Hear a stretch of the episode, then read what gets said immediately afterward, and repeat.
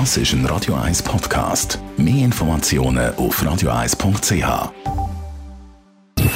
Best auf Morgenshow wird Ihnen präsentiert von der Alexander Keller AG. Suchen Sie den besten Zügelmann, müssen Sie zum Alexander Keller gehen. alexanderkeller.ch Natürlich haben wir heute Wunden geleckt nach dem gestrigen Finaldrama von Wimbledon. Fünf Sätze, das längste Finalspiel, das sie in der Geschichte von Wimbledon und dann leider der Novak Djokovic, der da gewonnen hat gegen unseren Roger Federer.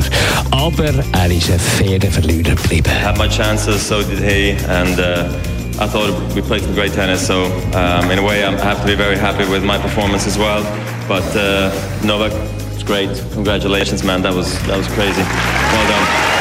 Und in dieser Woche feiern wir 50 Jahre Mondlandung. Am nächsten Sonntag ist es soweit. Da vor 50 Jahren ist der erste Mensch auf dem Mond gestanden. Wir haben mit Apollo-Legenden können reden über ihren Moment, wo sie auf den Mond gekommen. First steps on the moon to me were wonder, all like a little kid at Christmas and birthday, all rolled into one with the excitement of it all.